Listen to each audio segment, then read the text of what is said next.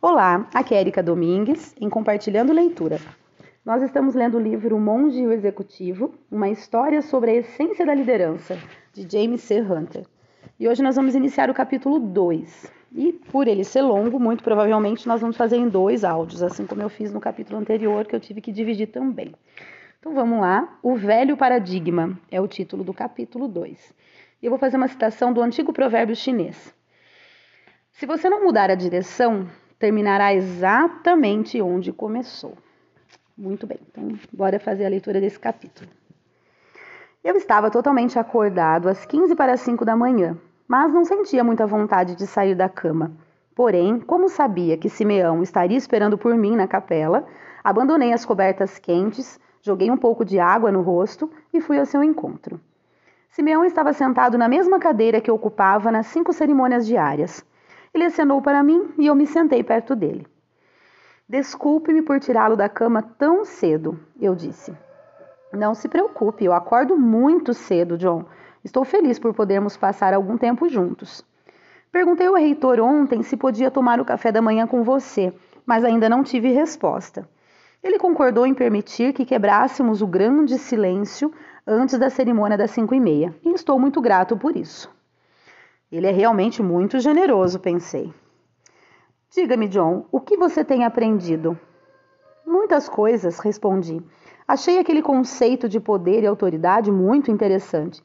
Mas, Simeão, fiquei sem graça quando você me pegou por não estar ouvindo o que dizia aqui ontem. Ah, sim, tenho notado que você não ouve muito bem. O que você quer dizer com isso? Perguntei na defensiva. Sempre me considerei um bom ouvinte. E então o Simeão respondeu o seguinte: Ontem de manhã, quando nos conhecemos em seu quarto, você me interrompeu no meio de uma frase três vezes. Isso, sinceramente, não me afeta, John, mas tenho receio das mensagens que você transmite às pessoas que lidera quando as interrompe dessa maneira. Ninguém lhe falou desse seu mau hábito? Não, realmente não. Menti, sabendo que uma das maiores queixas de Raquel, Raquel é a esposa dele, a meu respeito, era que eu nunca deixava as pessoas terminarem uma frase. Isso frustrava muito meus filhos. Raquel sempre repetia que provavelmente eu fazia a mesma coisa no trabalho e talvez ninguém jamais tivesse coragem de me dizer. Mas certa vez no trabalho alguém fez isso. Foi durante uma entrevista com um gerente de produção que estava se demitindo para ir trabalhar com um concorrente. Ele me disse que eu era o pior ouvinte que tinha conhecido. Não dei muita importância à sua colocação, pois o considerava um traidor. Mas agora via que precisava repensar essa observação feita por ele. E aí o Simeão continuou aqui. Quando você interrompe as pessoas no meio de uma frase, John, você envia algumas mensagens negativas. Número um, se você me interrompeu, é porque não estava prestando muita atenção ao que eu dizia, já que sua cabeça estava ocupada com a resposta. Número 2. Se você se recusa a me ouvir, não está valorizando a minha opinião. Finalmente, você deve acreditar que o que tem a dizer é muito mais importante do que eu tenho a dizer. John, essas mensagens são desrespeitosas e, como líder, você não pode enviá-las. Mas não é assim que eu me sinto, Simeão, retruquei. Tenho muito respeito por você. Seus sentimentos de respeito devem se expressar por meio de suas ações de respeito, John. Acho que tenho que trabalhar isso, respondi apressadamente, querendo mudar de assunto. Fale-me de você, John. Simeão pediu como se estivesse lendo minha mente. Durante cinco minutos, relatei a Simeão uma breve autobiografia.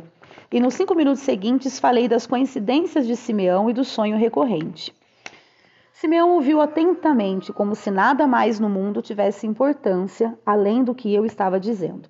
Só fazer uma pausa aqui. Vocês lembram que essas coincidências de Simeão que ele cita é que ele sempre teve sonhos em que aparecia a palavra Simeão, a pessoa Simeão, e ele não tinha ideia do que isso significava.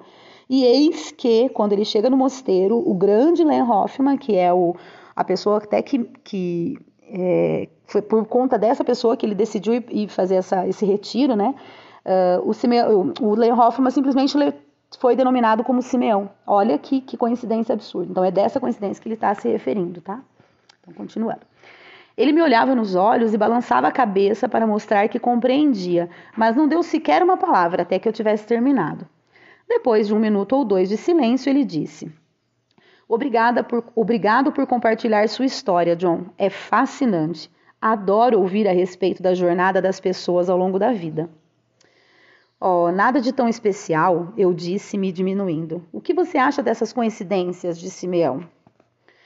Ainda não estou certo, John, ele disse, esfregando o queixo. Tenho a tendência de concordar com sua esposa de que provavelmente isso signifique alguma coisa. Nosso inconsciente e os sonhos que ele nos fornece têm uma riqueza indescritível que estamos apenas começando a compreender. É, sim, suponho. Então, como posso ser útil a você esta semana, John? E isso, lógico, foi o Simeão quem perguntou e o John respondeu. Acho que gostaria de roubar um pouco do seu cérebro, se pudesse, Simeão. Realmente estou lutando um bocado esses dias e minha mente é um verdadeiro turbilhão. Qualquer um imagina que um sujeito que tem tudo o que todos poderiam desejar deveria estar contente e feliz. Mas, como lhe disse, esse não é o meu caso. John, levei muitos anos para aprender que não são os bens materiais que nos trazem alegria na vida. Simeão disse como se estivesse declarando uma verdade universal. Olha em torno de nós. Os maiores prazeres da vida são totalmente grátis. Você realmente acha isso, Simeão? Só para começar, John, pense no amor, no casamento, na família, nos amigos, filhos, netos, no nascer e pôr do sol, nas noites de lua, nas estrelas brilhando, nas criancinhas, nos dons do tato, gosto, olfato, audição, visão, na boa saúde, nas flores, nos lagos, nas nuvens, no sexo, na capacidade de fazer escolhas e na própria vida. Todos são grátis, John. Alguns frades começavam a entrar na capela e eu soube que nossa hora estava quase chegando ao fim. Então ele respondeu: Acho que devo aprender alguma coisa com você essa semana, Simeão. Não sei o que será, mas estou desejoso de continuar. Preciso ter minha vida de volta, de novo, antes de perder o emprego e até a família. Mas, para ser honesto com você, na realidade estou me sentindo pior aqui. Quanto mais ouço você, mais percebo quanto estou fora da linha. Acho que nunca me senti tão por baixo. E aí Simeão disse o seguinte: Este lugar é perfeito para recuperar sua vida. Muito bem, pessoal, aqui o, o livro sugere uma pausa, mas como a gente ainda está no início, eu vou ler mais um pouquinho. Então, o que, que eu sugiro para vocês? Nesse momento, pausa o áudio, faz uma reflexão do que a gente leu até aqui, que eu acho que isso é importante para a gente é, internalizar tudo que a gente ouviu até agora. E que interessante, né? Você viu quanto que ele é, foi muito, não corajoso, porque esse é o papel dele, né, do Simeão. Mas qualquer outra pessoa não teria essa coragem de apontar o dedo para ele e dizer, olha, o quanto você não sabe ouvir. E muitas vezes a gente faz isso na nossa vida, né? A gente não ouve as pessoas e não percebe que não está ouvindo. Então a cabeça, principalmente quem é ansioso, eu falo por mim, a cabeça está tão lá na frente que às vezes a gente peca por não prestar atenção no que está acontecendo no momento. A gente está sempre buscando lá na frente o que vai acontecer. E olha que, que mensagem errada que a gente passa, né? Bom, então façam essa pausa, que eu vou continuar aqui. Vamos lá. Havia um murmúrio na sala de aula quando o relógio começou a bater nove horas naquela manhã. Simeão sorriu para o grupo e disse gentilmente: Acho que alguns de vocês estiveram lutando com alguns dos princípios que discutimos ontem. Você está certíssimo, o sargento explodiu, como se falasse para o grupo todo. Essa história de conto de fadas vai contra tudo que nós aprendemos no mundo real. O pregador balançou a cabeça e disse: O que você quer dizer com nós? Talvez você tenha que desafiar alguns de seus velhos paradigmas, soldado. Gente, só para colocar aqui para vocês, a gente não se perder. Eles estão em seis participantes. O John, nosso ator principal aqui, né? É um deles. Aí tem um pregador, tem o, o, o soldado aqui, o cara que é da, da, da, o sargento, né? Na verdade tem uma professora, tem uma enfermeira, então, na verdade, agora eles estão discutindo, estão todo mundo junto ali.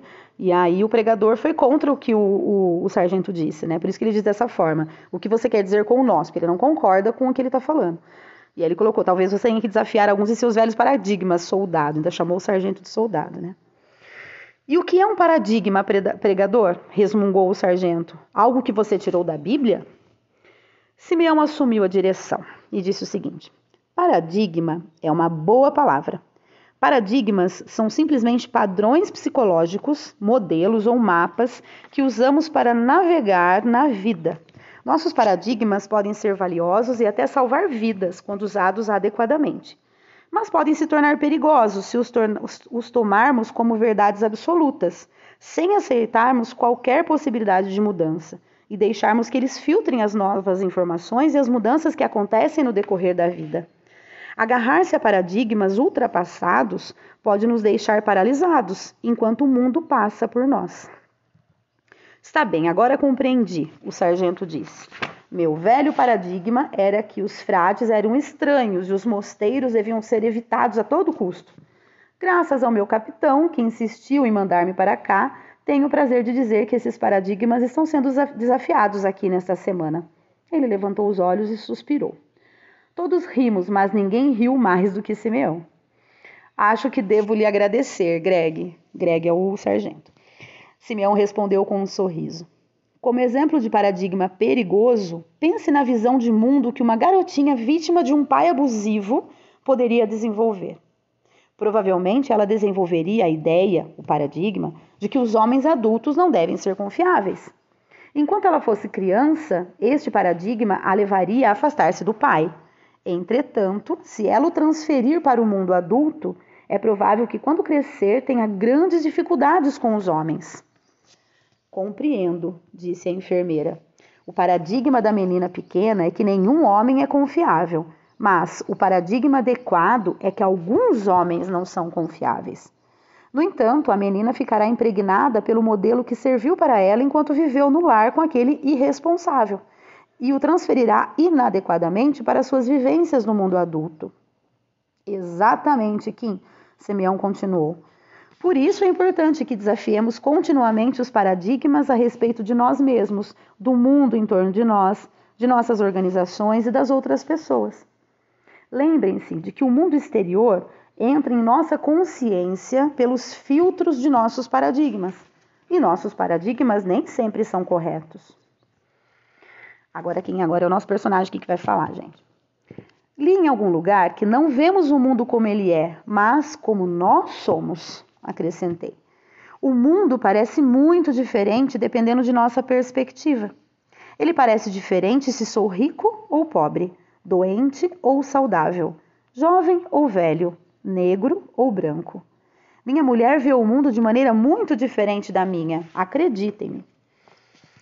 Acho que foi Mark Twain quem falou que devemos ter cuidado para absorver as lições adequadas de nossas experiências, a diretora disse.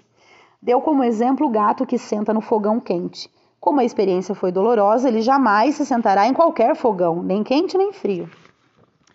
Excelente, excelente. Simeão reagiu com seu sorriso costumeiro.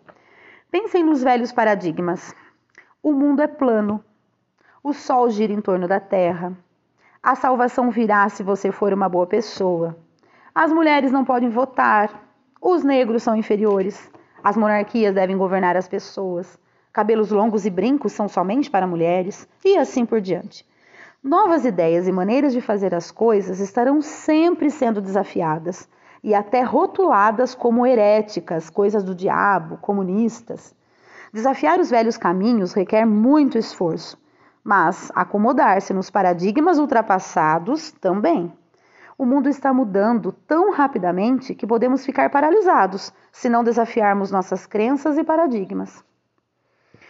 Eu gostaria de saber se essa é a razão do progresso contínuo tão grande nestes dias, a treinadora declarou. Se uma organização não está desafiando suas crenças e velhas maneiras de fazer as coisas, a concorrência e o mundo simplesmente a ultrapassam. Por outro lado, constatamos que as pessoas têm muita dificuldade em mudar. E por que, Simeão? Simeão respondeu rapidamente e disse o seguinte: A mudança nos desinstala, nos tira da nossa zona de conforto e nos força a fazer as coisas de modo diferente, o que é muito difícil. Quando nossas ideias são desafiadas, somos forçados a repensar nossa posição, e isso é sempre desconfortável. É por isso que, em vez de refletir sobre seus comportamentos e enfrentar a árdua tarefa de mudar seus paradigmas, muitos se contentam em permanecer para sempre paralisados em seus pequenos trilhos. A diretora fez uma careta. Um trilho é uma espécie de caixão sem alças. O progresso contínuo é fundamental, tanto para as pessoas como para as organizações, porque nada permanece igual na vida, a treinadora contribuiu. A natureza nos mostra claramente que ou você está vivo e crescendo, ou está morrendo, morto ou declinando. E Simeão acrescentou: quase todos compram a ideia do progresso contínuo, mas por definição é impossível melhorar a não ser que mudemos. São sempre pessoas corajosas da linha de frente que desafiam e fazem as perguntas que abrirão caminho para as outras. George Bernard Shaw, a diretora partiu de novo, disse uma vez que o homem sensato se adapta ao mundo. O insensato persiste em tentar adaptar o mundo a si mesmo. Portanto, todo o progresso depende do homem insensato. Muitas vezes digo às minhas jogadoras, acrescentou a treinadora, que é melhor ser o cão-guia da matilha por três razões. Primeira, é ele quem abre os caminhos. Segunda, ele é o primeiro a ver a paisagem. E terceira, ele não fica olhando para o rabo dos outros o tempo todo. Obrigado, Cris, eu ainda não tinha ouvido isso. Simeão riu. Ele caminhou em direção ao quadro e escreveu exemplos de velhos e novos paradigmas, enquanto o grupo trocava ideias. Gente, eu vou ler esses velhos e novos paradigmas, mas eu vou parar o áudio por aqui e nós terminamos no próximo. Deixa eu ver. Não, na verdade, acho que eu vou ter que continuar um pouquinho mais. Vamos lá. Vamos, vamos continuar. Vamos até uns 20 minutos de áudio, que daí já está dentro da, da média aqui. Vamos ver o que, que ele coloca, então, como velho e novo paradigma. Velho paradigma invencibilidade dos Estados Unidos. Novo paradigma, concorrência global. Velho, administração centralizada. Novo, administração descentralizada. Velho, Japão igual produtos de má qualidade. Novo, Japão igual produtos de boa qualidade. Velho, gerenciamento. Novo, liderança. Velho, eu penso. E o novo, causa e efeito. Velho, apego, apego a um modelo. Já o novo, melhoria contínua. O velho, lucro a curto prazo.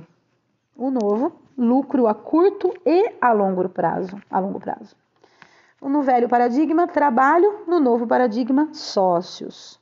No velho, evitar e temer mudanças. No novo, a mudança é uma constante. E por último, no velho paradigma, está razoável. Novo paradigma, defeito zero. Então, Simeão continuou. Claro, temos velhos paradigmas sobre como dirigir organizações que precisam ser desafiados nessa entrada do novo milênio. Como a menininha, podemos estar carregando bagagem velha e paradigmas organizacionais inadequados para um mundo em constante evolução. Segundo vocês, quais seriam os paradigmas predominantes na administração de uma organização hoje? O sargento, como sempre, foi rápido e disse o seguinte: estilo piramidal de administração, do vértice para baixo. Faça o que eu digo. Quando eu quiser sua opinião, eu mesmo a darei para você. Viver segundo a regra de ouro que diz: quem tem o ouro faz as regras. Simeão dirigiu-se calmamente para o quadro outra vez, dizendo: Vamos falar do paradigma da administração de estilo piramidal e por que se tornou tão popular. Aí ele desenhou um grande triângulo e subdividiu em cinco partes. Nossa administração em estilo de pirâmide é um velho conceito herdado de séculos de guerra e monarquias. Nas Forças Armadas, por exemplo, temos o general no topo, com coronéis, seguidos dos capitães e tenentes, sargentos, e adivinhe quem está lá embaixo? Os soldados, Greg disse. As tropas à linha de frente muitas vezes se referem a si mesmas como soldados e se orgulham muito disso. Obrigado, Greg. E quem é que fica mais próximo do inimigo? O general ou os soldados? Os soldados, claro, disse a treinadora. Simeão começou a colocar títulos de direção organizacional sobre os títulos militares, dizendo o seguinte: Vamos dar um passo de cada vez e adaptar este modelo militar às nossas organizações de hoje. Vamos colocar o presidente no lugar do general, os vice-presidentes nos dos coronéis, os gerentes intermediários no dos capitães e tenentes e os supervisores nos dos sargentos. Agora adivinhe quem está na base da organização típica? Os soldados. Três de nós responderam em uníssono. Não são mais os soldados, o pregador anunciou. Agora nós re nos referimos a eles como os empregados ou associados. Obrigado, Li, Simeão sorriu. E onde está o cliente neste modelo? Quem está mais próximo do cliente? O presidente ou os caras que executam o trabalho e agregam valor ao produto? Espero que a resposta seja óbvia para vocês. Meu chefe, agora é o nosso personagem que está falando, gente. Meu chefe costumava me lembrar que as pessoas que colocam o vidro nas caixas em nossa fábrica são as mais próximas dos clientes, eu falei. Quer dizer, eu posso até conhecer os clientes pessoalmente, convidá-los para almoçar ocasionalmente, mas a coisa mais importante é a que está dentro da caixa quando ele tira a tampa. E a última pessoa a tocar naquele vidro é o trabalhador. Eu acho que isso faz mais próximo dos clientes. Agora chegou na pirâmide que ele citou aqui, do velho paradigma, né? Que tem lá o presidente no topo, os vice-presidentes, vamos colocar aqui como general, vice-presidentes coronéis, gerentes intermediários, capitães e tenentes, supervisores, sargentos, empregados, associados, soldados, tropas e, por último, o cliente, que seria o inimigo. Essa seria aí o que o sargento deu de, de ideia, né? De ser uma, uma administração de estilo piramidal. Gente, agora eu vou parar, que agora já deu 21 minutos. Então, esse, esse capítulo está um, um, tanto quanto mais complexo, né? Falando um pouco mais de organização, de empresa, mas não, não significa que não dê para a gente trazer para a nossa vida, né? Para a vida real, para o nosso dia a dia. Então, a gente tem que, muitas vezes, é, perceber se a gente não está tendo velhos paradigmas e que isso nos atrapalhe no nosso decorrer no dia a dia, que o mundo corre, né? Não é nem no caminho, ele corre. Então, a gente tem que ver se a gente está acompanhando ou não. Bom, espero que vocês estejam assimilando bem o que nós estamos lendo, que esteja fazendo sentido para vocês, porque a leitura tem que fazer sentido, né? Por isso que a gente é, se, se propõe né, a aprender com os livros. Então, espero que vocês estejam aprendendo assim como eu. Um grande abraço e até o próximo áudio.